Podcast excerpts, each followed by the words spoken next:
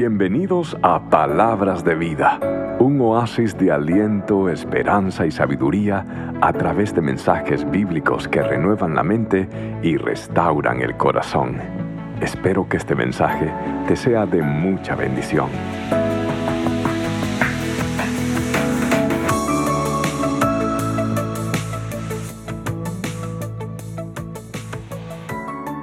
Hoy comenzamos una nueva serie y es una serie titulada Incógnitas. Vamos a intentar responder algunas preguntas que frecuentemente se hacen.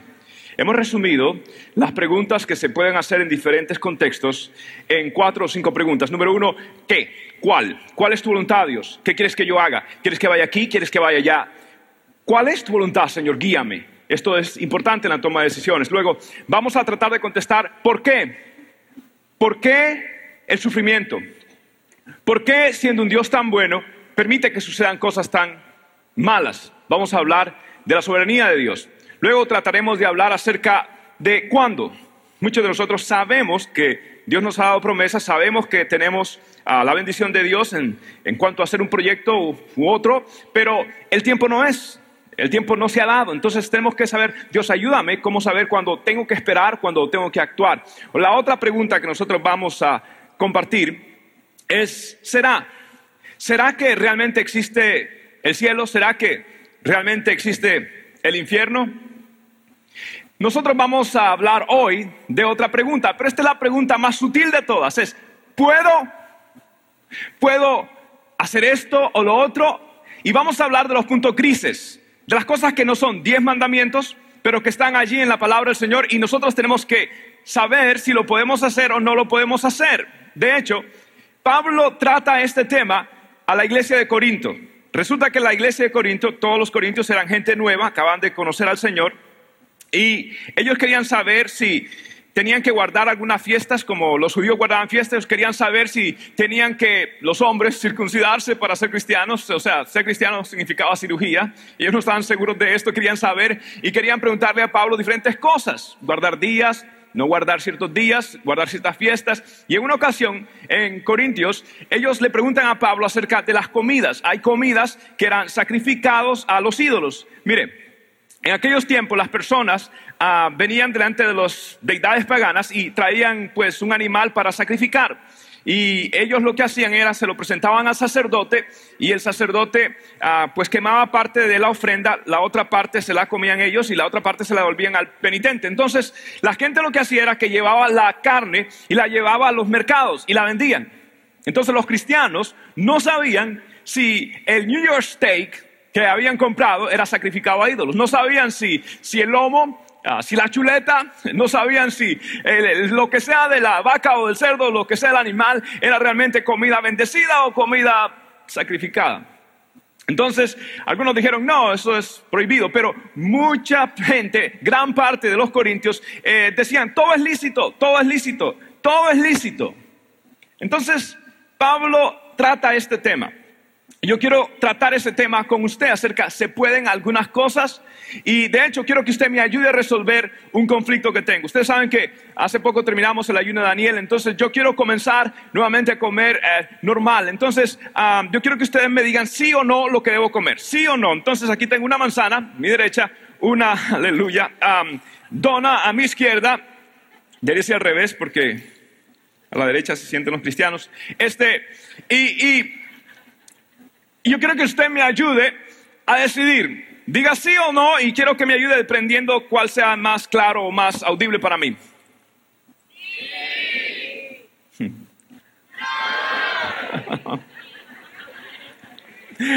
ok.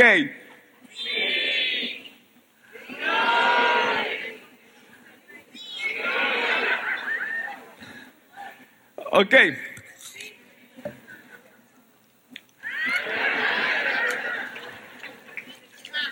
Gracias. Ok. Ahora, ¿puedo yo comerme esto? ¿Es lícito para mí comerme la dona? Ahora, ¿debo comerme la dona? ¿Es lícito? ¿Puedo? ¿Que puedo? Puedo. Pero que debo es otra cosa. Yo recuerdo que yo crecí en una iglesia, yo soy campesino. Usted, yo crecí en el primer grado, estaba en una escuela rural y la maestra que, estaba en primer grado no sabía deletrear la palabra misericordia. No. Y cuando yo quería ir al baño, yo le decía, maestra, ¿puedo ir al baño?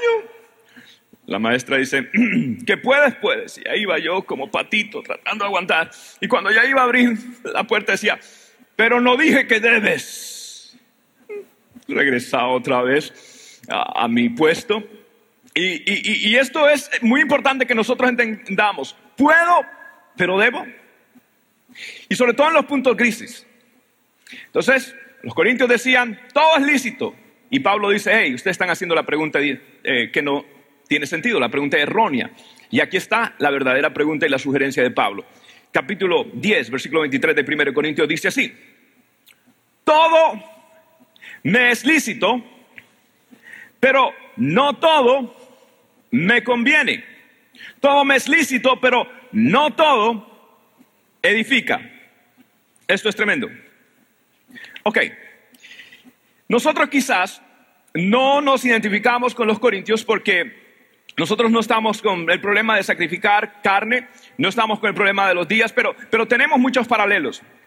Mire, eh, son las preguntas que la gente me hace cauciosas porque quieren saber qué, dice la Biblia. La Biblia no dice nada, no tiene una referencia inmediatamente que dice la palabra de Dios, pero, pero de pronto me dicen, pastor, ah, está bien ah, tomarse una cervecita de vez en cuando. Está bueno tomarse, pastor, esto y no, no, pero la forma que vienen es así. Pastor, tengo un amigo que quiere saber si um, se puede echar un vinito de vez en cuando. Um, pastor, la Biblia dice en el Salmo 104.15, el vino alegra el corazón del hombre. Y yo simplemente quiero ser bíblico, pastor. Este, no se sabe ningún otro texto de la Biblia, pero, pero, pero Salmo 104, 15 sí, ¿ok? Eh, ah, mire, mire, entonces, ¿qué hago? ¿Qué hago? Sí, sí. Mire, yo, crecí en un ambiente, me enseñaron a mí desde joven que, que uno se abstiene completamente del vino. Así crecí yo. Ahora, yo conozco un amigo mío, un pastor presbiteriano, que celebran la Santa Cena y la celebran realmente con, con un con un um, ron, con un licor, eh, marca Bacar,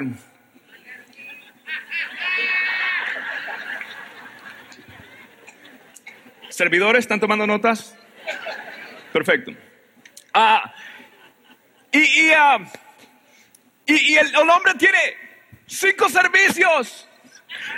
Para quinto servicio el pastor está feliz de la vida, aleluya, para que me bendiga de noche y de día. Ah, óigame, el hombre está pero fluido, le fluyen las palabras. Eh. Y entonces, ¿qué le puedo decir a ese hombre? Otros vienen, pastor, mire, eh, pastor, eh, se puede ir a una discoteca y, usted sabe, y menear el esqueleto y, por la artritis, pastor, es netamente físico, eh, mantenerme la artritis un poquito controlada. ¿Puedo, pastor? ¿Puedo? De todas maneras, pastor, David danzaba, ¿sí o no? ¿Sí o no? David danzaba. Ahí dice la Biblia que David danzaba, sí, pero música judía, no de Shakira. ¿Ok? Él, danzaba música de...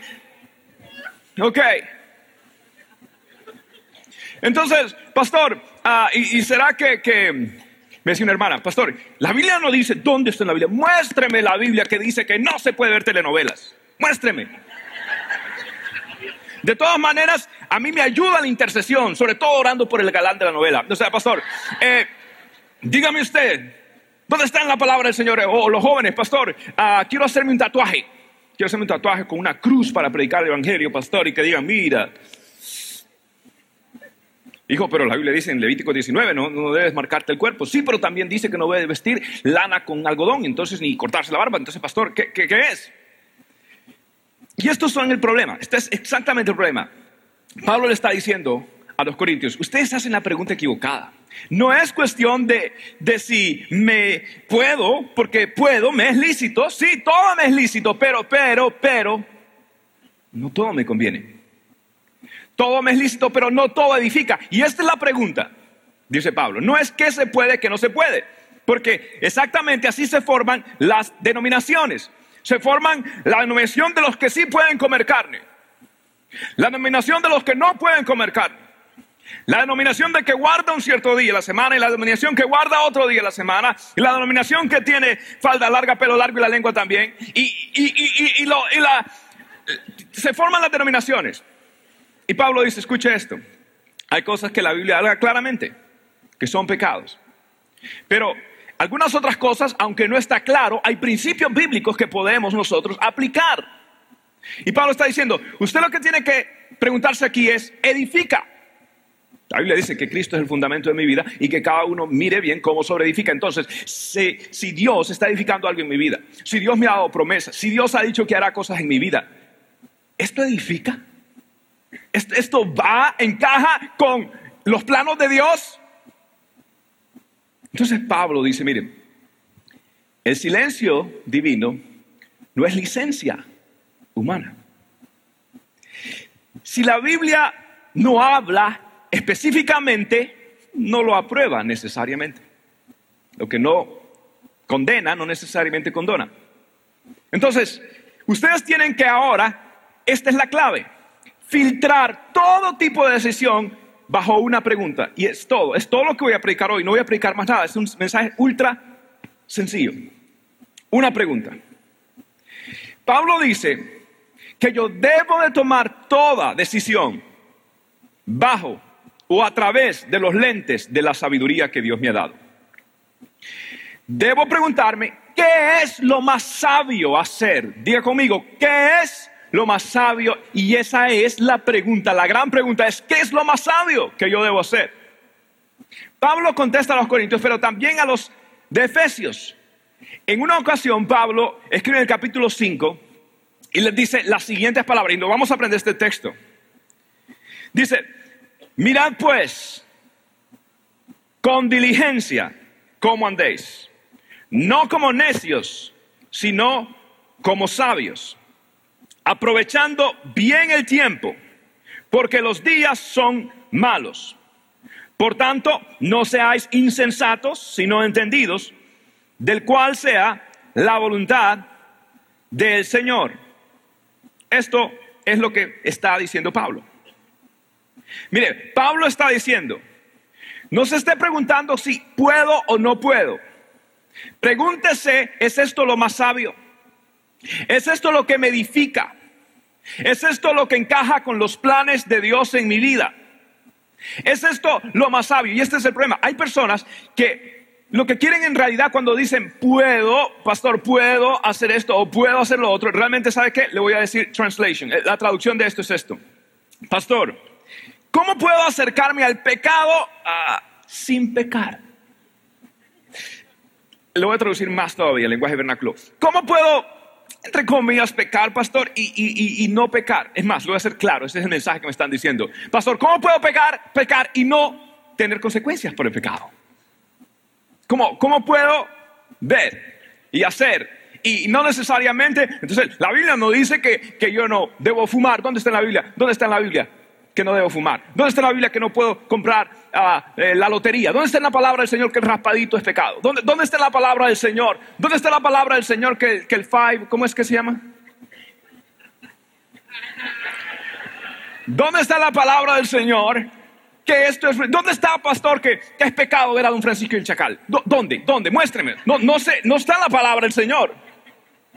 Pero, pero, pero Dios está hablando a alguien. Pero, pero, la pregunta es, Pablo está diciendo, ¿es esto lo más sabio?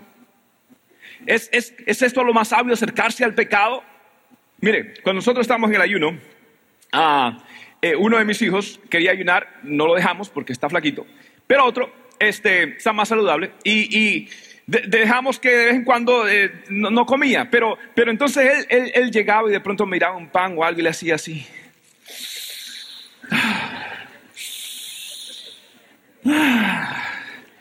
Y lo olía, y lo olía, y lo olía. Hijo, ¿qué haces? ¿Qué haces? Papi, no, yo solo, esto me alimenta, solo lo oírlo, papi. Ah, me alimenta, papi. Y muchos de nosotros estamos acercándonos la dona.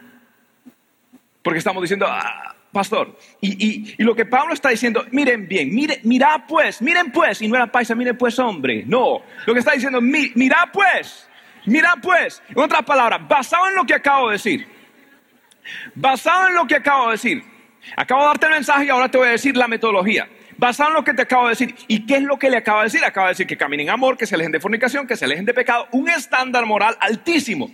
La única forma que ustedes pueden vivir de esta forma, este estándar que Dios ha determinado, la única forma es de esta. Mirad pues, mirad pues cómo van a andar, con sabiduría. Ahora, está diciendo Pablo, entonces, ¿cuál es, qué es lo que acaba de decir? Y aquí está esta pregunta en cuatro contextos diferentes. Y esta es la pregunta, ¿qué es lo más sabio ahora? ¿Qué es lo más sabio en base a qué? En base a lo que Pablo acaba de decir. ¿Y qué es lo que acaba de decir? Pablo acaba de hablar de la identidad del cristiano de quién es en Cristo. Entonces, aquí está la pregunta. A la luz de quién yo soy, ¿qué es lo más sabio que yo debo hacer? Sí, sí. A la luz de quién yo soy, ¿qué es lo más sabio que debo hacer? Repita conmigo. A la luz de quién yo soy, ¿qué es lo más sabio que debo hacer? ¿Qué acaba de decir Pablo? Efesios 5, versículo 1 y versículo 8 dice, sed pues imitadores de Dios, como qué? Como hijos amados. Porque en otro tiempo, versículo 8, eras tinieblas, mas ahora que sois luz en el Señor, andad como hijos de qué? De luz. Cuando tú sabes quién tú eres, tus estándares van a ser más altos. ¿Quién eres tú? Que dice Pablo, tú eres un hijo de Dios. Tú no eres un cualquiera. Tú tienes sangre real. ¿Sabe qué dice la Biblia? Vosotros sois pues real sacerdocio. Usted es hijo de Dios. Usted es escogido por Dios. Usted es la niña de los ojos de Dios. Usted fue escogido del vientre de su madre. Dios tiene planes grandes, planes, planes maravillosos. Usted es alguien especial. Usted vale para Cristo. ¿Por qué usted se anda en bajeza cuando Dios lo ha determinado andar en altura sin alteza? ¿Por qué? Cuando hay una autoestima alta, usted no toma acciones bajas. Porque usted tiene una autoestima real y usted se comporta de acuerdo. Usted es un hijo de Dios. Usted es un hijo de la luz. Las tinieblas ya no están en usted. Su estándar ha sido levantado. Andad pues. Mirad pues, hombre Camina como? Camina en sabiduría. Camina en sabiduría. Usted es realeza. Mire, hace poco se casó el príncipe, ustedes están bien enterados, William, y con, Kate uh, Middleton, ¿ok? Se casó. Y usted, mira, dicen, entonces mi, esposa este, eh, quería que yo viera el, um, parte de la boda, entonces nos sentamos y era necesario, la verdad estaba cansado, necesitaba una siesta. Entonces eh, eh, me senté a ver el programa tan interesante y después me, me desperté mi esposa y ¿qué te pareció la boda? ¿Qué, maravillosa la boda, maravillosa la verdad. Eh, no le presté tanta atención, estaba buscando realmente un partido de fútbol, pero, pero bueno, este, ah, la cuestión es de que, de que estábamos viendo y la boda dicen que salió perfecta, dicen que fue impecable, wow. Ah, Kate Middleton ha sido absorbida, ha sido incluida a la realeza británica. Lo que usted no sabe es que ella tiene tres años practicando las maneras propias de la realeza británica. Tres años los empleados de la reina empezaron a enseñar en los videos de la boda de Diana. Tres años enseñándole cómo cada paso se iba a dar y cómo se iba a subir y cómo iba a decir. Seis meses o algo así, cómo escribir correspondencia de la realeza británica, porque no se escribe aún como los educados y los intelectuales, no, los realeza, los reyes de Inglaterra, la reina escribe diferente a cualquier ser humano. Entonces la están entrenando. ¿Por qué? Porque ella, ella no es más cualquier persona, ella es una realeza. Entonces, ¿usted qué es? Usted es hijo de Dios. La sangre de Cristo está en usted.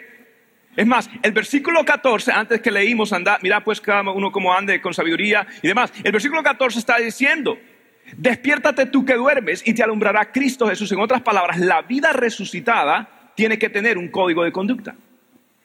Y ahora, Cristo le ha amanecido, la luz de Cristo está sobre usted y usted tiene que caminar de acuerdo a la palabra del Señor.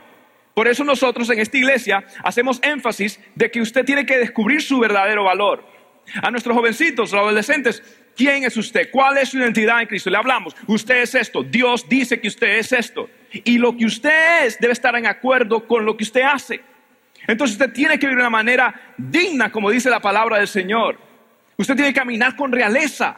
Por eso en esta iglesia le hablamos y cantamos de vez en cuando una canción que dice, ¿sabías que eres especial? ¿Sabías que tienes un lugar allá en el cielo? Cántese lo que está al lado. No hay nadie como tú, tan especial, no, con tus defectos y cualidades como tú no hay. Tú eres especial. Dile un aplauso que está a la par, que está a la par suya. Dígale, tú eres especial. Ahora, dice la palabra de Dios, con diligencia, ¿cómo andéis? Esto es un término que quiere decir que usted tiene que caminar en alerta. Quiere decir que usted tiene que caminar en alerta y con esmero, diligente. Usted tiene que cuidar. Y luego la palabra del Señor dice que andéis como necios, no, como sabios. Mire, la sabiduría es depender del conocimiento de Dios y no depender de nuestras emociones. ¿Cuántos de ustedes se han metido en problemas cuando han tomado decisiones en un estado emocional alto? Cuando usted está en un estado emocional alto, por lo general tomará decisiones emocionales que lo llevan a un lugar de bajeza.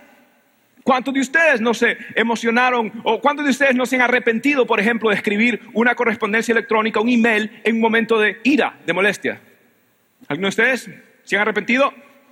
¿Cuáles son las emociones estaban ahí? ¿O algunos de ustedes se emocionaron cuando dice, eh, compre ahora y pague después? ¡Wow! ¡Qué casa! Tres dormitorios y medio ah, y una piscina y media. Oh, esa es la que yo quiero. Nunca había una piscina y media. Esto es fantástico. Voy a comprarla.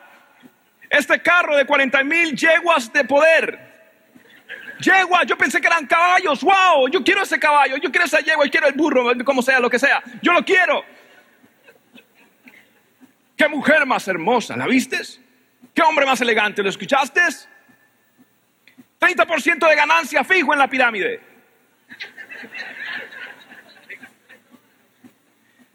Por la izquierda, debajo de la mesa.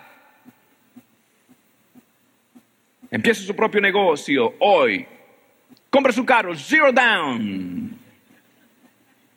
Y el burro. Digo, ahí va el hombre a comprar el burro, el caballo, el yegua, lo que sea y nos emocionamos y tomamos decisiones. Y en ese momento Dios quiere que yo no tome decisiones emocionales, abruptas, sino basadas en la sabiduría del Señor, no basadas en la sabiduría del conocimiento humano, porque hay un conocimiento humano. ¿Cuál es el conocimiento humano? Mire lo que dice la palabra de Dios en 2 Timoteo 3, versículos 7, 8, dice, están siempre, están aprendiendo y nunca pueden llegar al conocimiento de la verdad. Así también estos resisten a la verdad, hombres eh, resisten la verdad, hombres corruptos de entendimiento, réprobos en cuanto a la fe. En otras palabras, tienen conocimiento, hay conocimiento, pero son sabios, son sabios, no, son réprobos en cuanto a la fe tienen más conocimiento, están siempre aprendiendo, pero nunca llegan al conocimiento. ¿Qué quiere decir? Saben más de la vida práctica, saben más del conocimiento científico. Sin embargo, son personas que no tienen la sabiduría del Señor. ¿Sabe por qué? Porque empiezan a depender más en su conocimiento intelectual que en la inspiración divina del Señor. Entonces, volverse la sabiduría del ser humano, la sabiduría espiritual, es voltearse y dejar el ego y volverse a Dios. Porque la gente ahora son más listos, pero menos sabios, saben más, pero cometen más errores.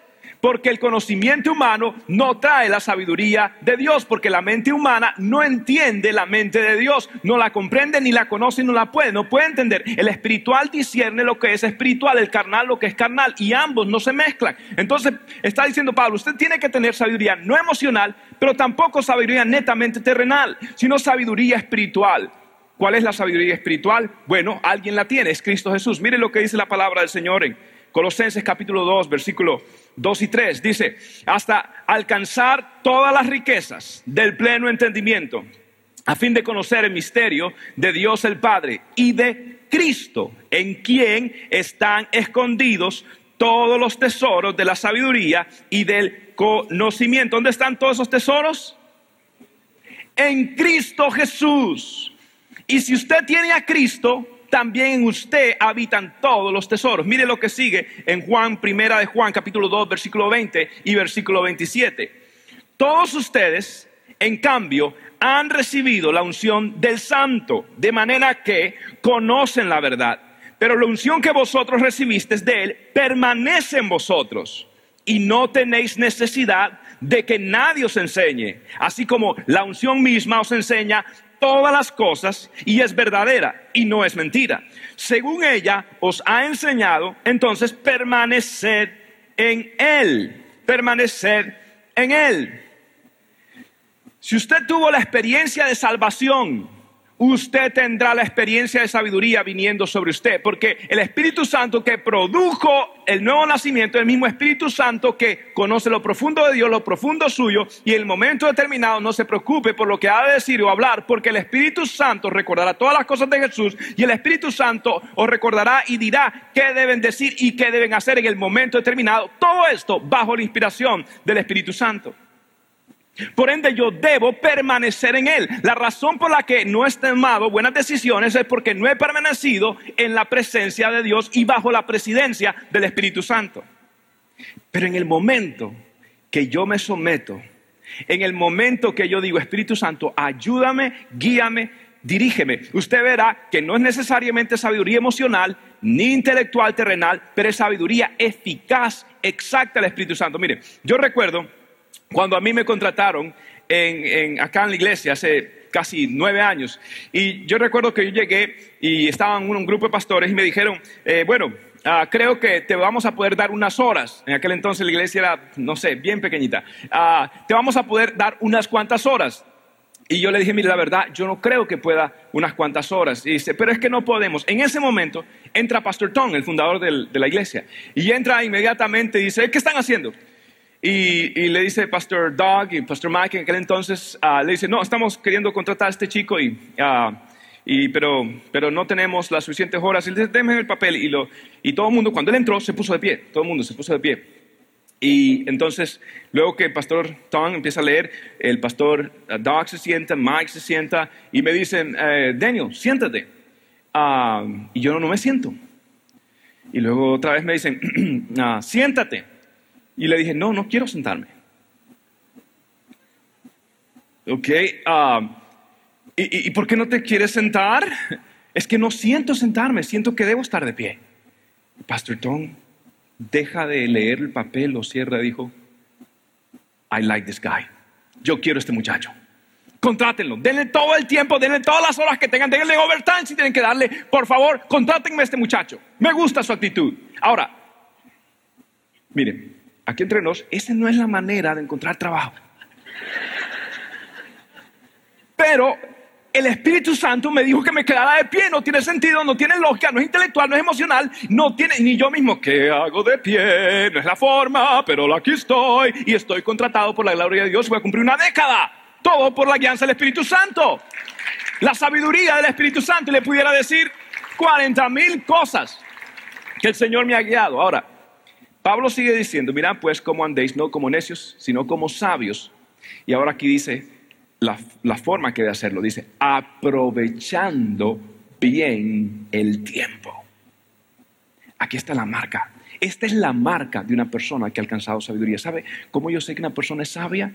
Que ha alcanzado sabiduría cuando empieza a cuidar su tiempo, cuando empieza a cuidar su disciplina diaria, cuando empieza a ser celoso de sus tiempos de estudio, de sus tiempos de con la familia, de sus tiempos con la palabra, de sus tiempos con otras personas, y es una persona que empieza a ser disciplinado en las áreas del tiempo.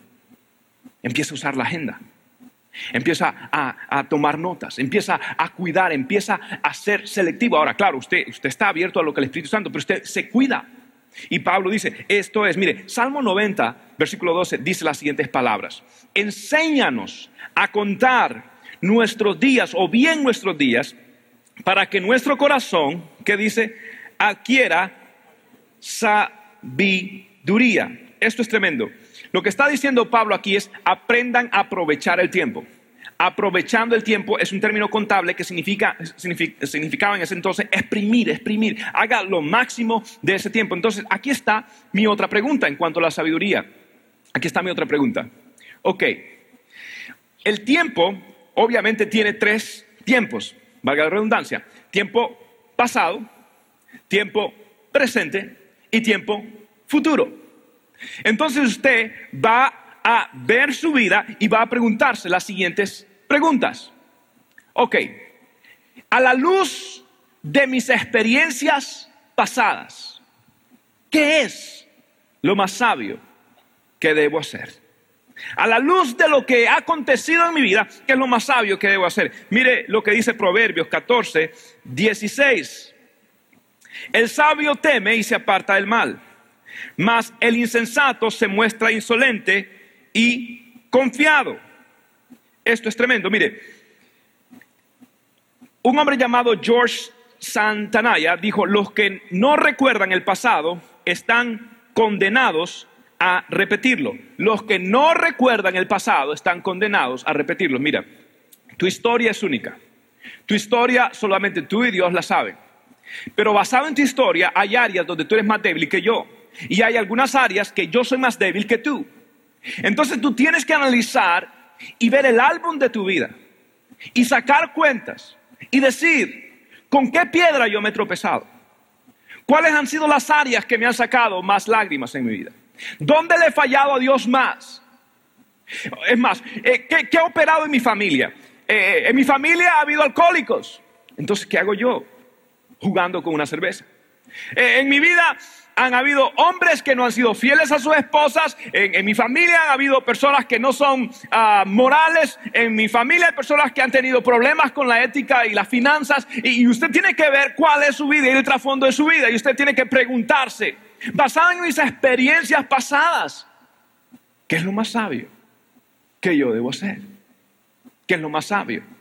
Entonces usted se cuida Usted dice, no, conmigo se rompe la cadena de divorcio en mi familia en el nombre de Jesús.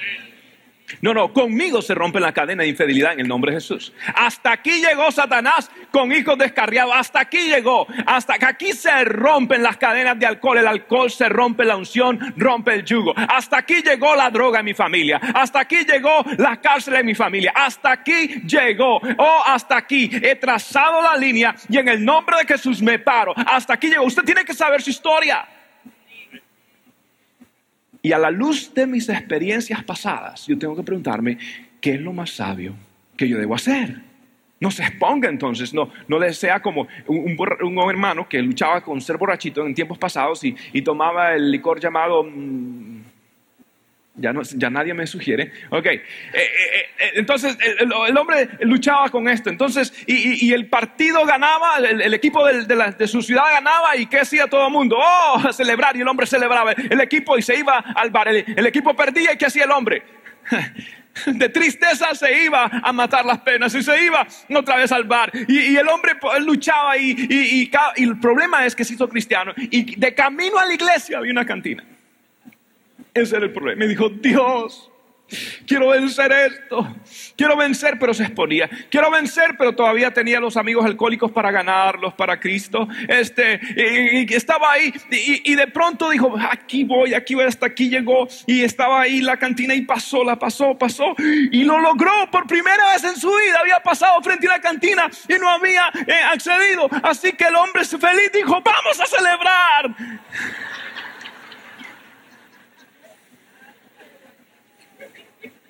Basado en mis experiencias pasadas, en lo que ha sucedido en mi vida, ¿qué es lo más sabio que yo debo hacer?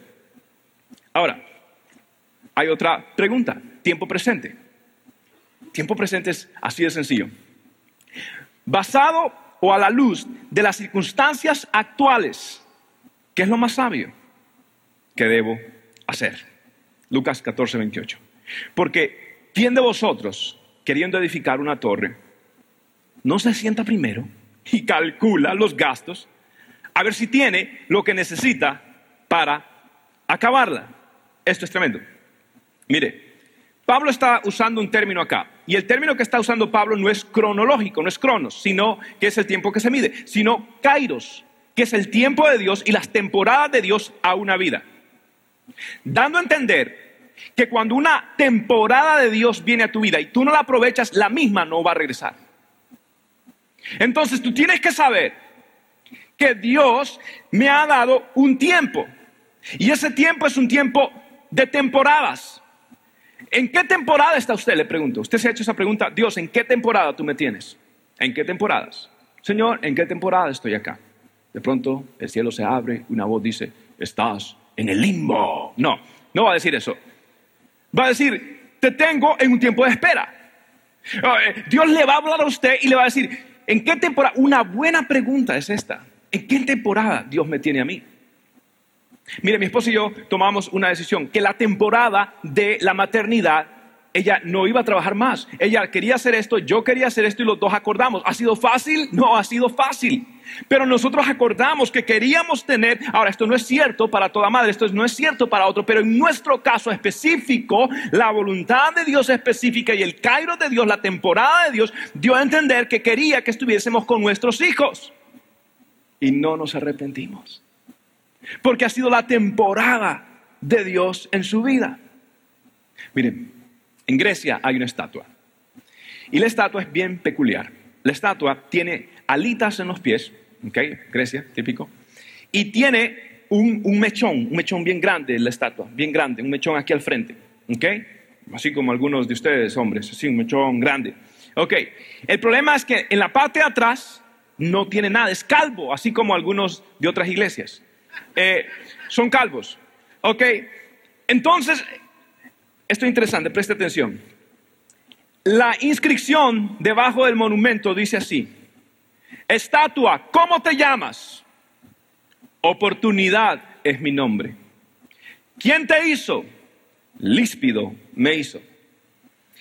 ¿Por qué tienes alas en los pies? Porque yo vengo y me voy muy rápido. ¿Por qué tienes un mechón al frente? Para que cuando yo llega, los que saben aprovechar las oportunidades me atrapen fácilmente. ¿Y porque eres calva por detrás? Porque yo una vez que llegue y me voy, nadie me puede volver a agarrar. Oportunidad me llamo. Kairos, temporadas, momentos, ventanas proféticas que se abren. Y Dios en ese momento está diciendo, yo quiero, este es el tiempo para servirme, este es el tiempo para hacer esto, este es el tiempo para invertir, entonces este es el tiempo, estas son las etapas, estas son las etapas, este es el tiempo. Una vez que tú no aprovechas eso, es gone, se va, se va, se va con el viento. Y luego lo único que quieres es ver la película, lo que el viento se llevó.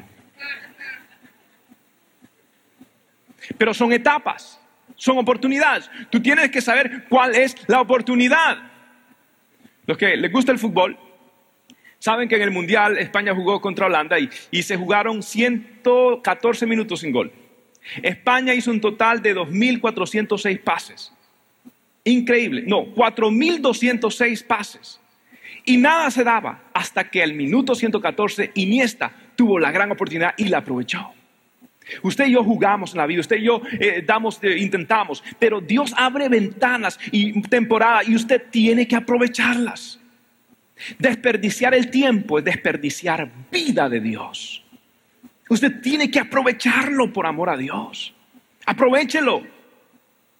Mire, la palabra del Señor nos enseña a nosotros que si nosotros debemos de contar nuestros días, cuando nosotros nosotros contamos nuestros días, estamos trayendo al corazón sabiduría. Entonces, cuando usted es sabio, es una persona que empieza a operar con un tiempo para todo, empieza a asignar y empieza a desarrollar nuevamente, como lo dije, disciplina en su vida.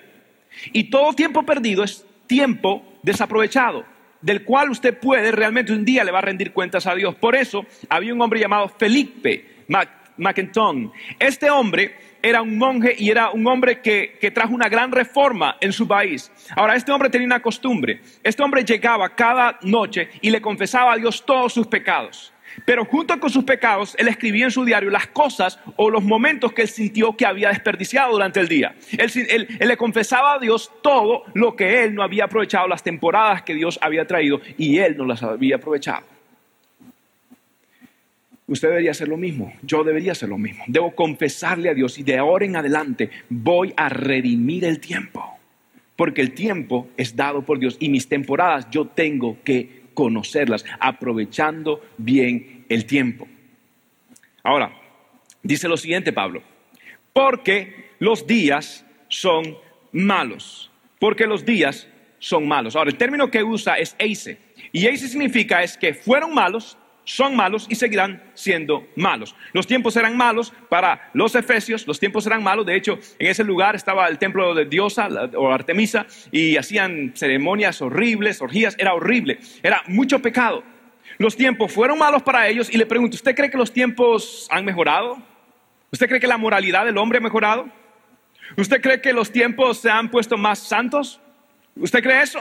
Usted sabe que la semana pasada, por primera vez en la historia de los Estados Unidos, la mayoría de este pueblo aprueba el matrimonio homosexual. Y como somos una democracia, lamentablemente sabe qué significa, va a ser aprobado. Escuche lo que le digo, va a ser aprobado. Viene, lo, lo, vamos a pelear, pero si sigue así la tendencia, si la iglesia de Dios no se para, inevitablemente va a ser aprobado y con ello adopciones y con ello esto es un desastre. Los días son malos. Entonces, no solamente aprovecha el tiempo porque el tiempo es corto, sino porque la maldad es mucha y el campo está minado. Y tú vas en contra de un mundo y un sistema que está completamente contrario, porque los días son malos. Ahora, entonces si esto tiene que ver en el futuro, esta es la cuarta y penúltima pregunta. Y es esta. A la luz de mis sueños y de mis aspiraciones, ¿Qué es lo más sabio que debo hacer? Job 31, 1, 2 nos da un ejemplo, un vistazo un hombre que hizo una decisión sabia. Dice, eh, Job, hice pacto con mis ojos. ¿Cómo pues había yo de mirar a una virgen? Porque qué galardón me daría de arriba Dios. ¿En qué está pensando Job? ¿En qué está pensando? En el galardón. ¿Y qué más está pensando Job? ¿Y qué heredad el omnipotente desde las alturas. Ok, escucha esto. Job tenía en su futuro un galardón. Job tenía en su futuro una heredad. Job sabía que Dios lo iba a bendecir. Entonces vino la tentación. Se presentó una muchacha atractiva en la vida de Job de pronto. Y Job dice, hey, yo voy a arriesgar en base al galardón futuro, en base a la heredad que Dios me va a dar, ¿voy a arriesgar yo las cosas que Dios me ha dado? ¿Qué es lo más sabio que yo debo hacer? ¿Qué es lo más sabio comparado a los planes maravillosos que Dios tiene en mi vida? ¿Qué debo hacer? Entonces, como yo tengo sueños y aspiraciones. Y sé que el diablo, lo que se puede interponer entre yo llegar a eso que Dios me ha prometido, es precisamente que comete un error, un pecado. Entonces, ¿qué es lo más sabio que debo hacer? Entonces, lo más sabio es que yo debo evitar el pecado. Entonces, Daniel Arboláez no sale a comer con el sexo opuesto a solas. Usted no puede darse el lujo de estar chateando con el sexo opuesto si no es su marido en la internet. Usted no se puede dar el lujo de estar viendo fotografías del sexo opuesto por Facebook. Usted no se puede dar el lujo de estar intercambiando algún tipo de, cosas eh, medias insinuantes con el sexo opuesto. Usted no se puede dar el lujo de ir a comer un almuerzo de negocios con el sexo opuesto a solas. Usted no se puede dar el lujo. ¿Por qué? Porque Dios tiene un galardón, usted tiene una heredad y usted tiene que cuidarse y en vista y a la luz de mis aspiraciones y de mis sueños, de mi galardón y de mi herencia en Dios, yo tengo que preguntarme qué es lo más sabio que debo hacer. No es pecado. Ninguna de las cosas que es pecado. Y algunos dirán, es extremo. Pero es que el puedo se puede convertir en una puerta al pecado. Entonces yo tengo que, en, en vista mis sueños, mis aspiraciones, y tengo noticias para ti, Dios quiere darte una herencia. Dios quiere darte un galardón. Dios quiere usarte en formas que no tienes ni la menor idea. Y tú tienes que guardarte y decir, Dios, yo sé que tú me has prometido cosas, yo sé que, y Dios, en vista y a la luz de esos sueños y de esas aspiraciones, ¿qué es lo más sabio que yo debo hacer? estaba quedándome en el Hotel Meliá, frente al Melecón, en Santo Domingo. Estaba visitando por primera vez un cliente y por primera vez mi compañía internacional, Ciruba, en ese tiempo, me, me llevó una compañía más de mil empleados. Y me llaman de representante, un chico 22 años, 23 años, joven. Eh, iba y me atendieron de lo mejor, en los mejores hoteles, con una tarjeta sin límite, y podía estar allá, en Santo Domingo. Y, durante ese tiempo estuvimos por diferentes zonas francas de Santo Domingo y, visitando clientes y eh, haciendo negocios de ah, máquinas industriales. Y cuando terminó el día, nos llevaron a diferentes chicos, a diferentes personas, representantes, al hotel, al Hotel Meliá. Y yo noté que se bajaron algunos carros, y ahí se bajó Giuseppe, un italiano, el Eichmann, un alemán, y cada uno de diferentes países se bajaron. Y yo venía con el dueño de la compañía, con el dueño de la compañía, porque durante el día Dios me dio favor y gracias, ese muchacho fue especial. Al fin y al cabo, él conoció a Cristo, pero escuche, eh, fue tremendo. Entonces, pero en ese momento él era nuevo y bueno, un hombre de mundo, ¿no? Y entonces, ah, cuando se bajan ah, los demás, él dice, bueno, Daniel, ah, aquí, está, aquí está tu hotel y te veo mañana. Yo había notado que habían dos muchachas atrás, pero pensé que eran familiares de él. Entonces, cuando yo me bajo, se bajan las dos muchachas. ¿Ok? Y Ricardo me dice,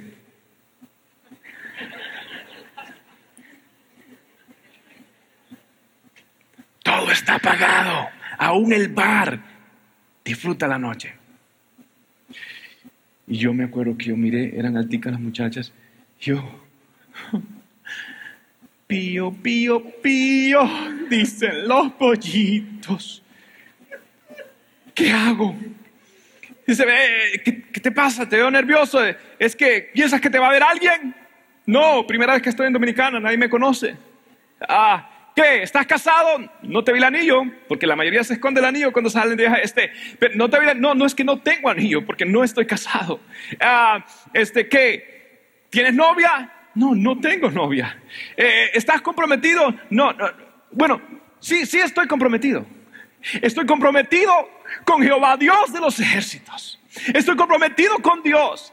Estoy comprometido con mi Padre Celestial. La sangre de Cristo pagó un precio por mí. Los clavos, la cruz, en la corona de espinas. Yo no puedo, yo no puedo exceder a esto. Lo siento, yo no puedo. Soy un cobarde ante el pecado. No puedo, lo siento. Déjeme decirle, por la gracia de Dios, Dios me guardó. Estaba siendo tentado, pero yo dije, no puedo hacerlo. Algo entró sobre mí, un calor. Al fin y al cabo, una de ellas recibió a Cristo. Eventualmente, casi toda la familia de los Pineda en Dominicana recibieron a Cristo porque yo dije, hay aspiraciones y hay sueños y un día me voy a parar en Royal Palm Beach Boulevard, en la iglesia Christ Fellowship y voy a predicar la palabra de Dios. Y si yo no me guardo y si yo cedo el pecado, no voy a poder lograrlo. Y déjeme decirle, cada vez que tú optas por obedecer a Dios, vale la pena y Dios te va a bendecir con lluvia temprana, con lluvia tardía. Honra al Señor y Él te honrará. Busca y Dios hará que otros vengan y te busquen por causa del testimonio de Jehová a través de ti. Guárdate, no seas al pecado. A la luz de tus sueños y de tus aspiraciones, ¿qué es lo más sabio que debes hacer? Y por último, a, la luz, ¿se sabe qué dijo Pablo? Dijo, no como insensatos, sino como entendidos entendiendo la voluntad del Señor. En otras palabras, Pablo está diciendo, ¿sabe qué? No se hagan. Ustedes ya saben cuál es la voluntad de Dios. Ustedes ya saben que no pueden jugar con el pecado. Ustedes ya saben que no pueden estar coqueteando con el mundo. Ustedes ya saben, no, no pueden. No pueden hacer esto. Ustedes ya saben, no sean entonces a la luz de lo que yo ya sé, de la, de, la, de la revelación de Dios, de la palabra revelada, la voluntad revelada a mi vida. ¿Qué debo hacer? Y esta es mi última pregunta. A la luz de la palabra de Dios. ¿Qué es lo más sabio que yo puedo hacer? ¿Sabe qué dice el Salmo 119, 105? Lámpara es a mis pies tu palabra y lumbrera a mi camino. ¿Sabe qué más dice la palabra del Señor en Proverbios 9, versículo 10? El temor de Jehová es el principio de la sabiduría y el conocimiento del Altísimo es la inteligencia. Cuando tú conoces lo grande que es tu Dios, eso se va a manifestar en una reverencia. La revelación de Dios trae reverencia a Dios. Y la reverencia a Dios produce sumisión a Dios. Y la sumisión a Dios resulta en obediencia a la palabra que Él inspiró. A la luz de la palabra de Dios, que es lo más sabio que yo debo ser. A la luz de quien yo soy en Cristo, que es lo más sabio que debo ser.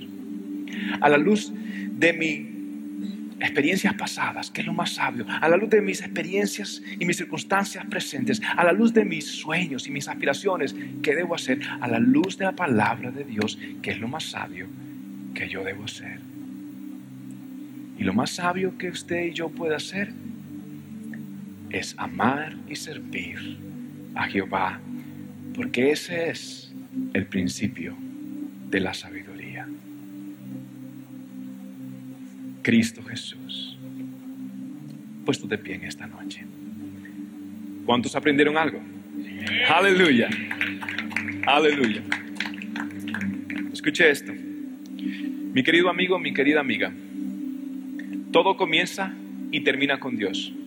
Si usted dice, pastor, mire, yo no he sido sabio, yo he cometido errores, es más, he tratado de llevar mi vida y he hecho muchos errores.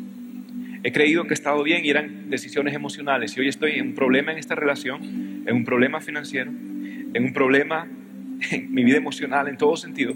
Pastor, ah, yo necesito ya no confiar en mí, yo necesito confiar en la sabiduría de Dios. Yo necesito estar en paz con Dios. ¿Sabe qué tiene que hacer usted? Usted tiene que arrepentirse de sus pecados, darle la vuelta al mundo, darle la espalda al mundo y decir, yo quiero seguir a Dios y yo quiero entregarme a Dios. ¿Quiere usted entregarse a Dios? ¿Quiere usted tomar decisiones sabias de acuerdo a la palabra de Dios? ¿Quiere usted empezar de nuevo? Yo voy a hacer una oración, esta es la oración más importante que usted pueda hacer. Usted va a invitar a Cristo Jesús a entrar a su corazón. Hágalo, pero hágalo con fe. Si no, no, no funciona. Hágalo creyendo. Le invito a hacer esa oración. Allí donde está, cierre sus ojos y ore de corazón estas palabras, repítalas. Amado Jesús, te pido perdón por todos mis errores. Me he equivocado muchas veces. Estoy arrepentido de mis decisiones, pero sobre todo de mis pecados. Y en esta noche yo vuelvo a ti. Te entrego mi corazón. Te entrego mi pasado te entrego mi presente. Me deposito en tus manos. Aquí están mis sueños. Aquí están mis, aspiraciones. Te los entrego a ti. Perdóname, Dios. Yo declaro a Jesús como mi Señor. Gracias por perdonarme. Gracias por hacerme tu hijo. Y gracias por llenarme de tu paz y de tu amor. Y darme una segunda oportunidad. En el nombre del Padre, del Hijo y del Espíritu Santo. Gracias por tu sintonía el día de hoy. Espero que puedas atesorar la palabra de Cristo en tu corazón para que puedas acercarte cada día más a Dios. Si este mensaje te es de bendición, compártelo con amigos y seres queridos. Bendiciones.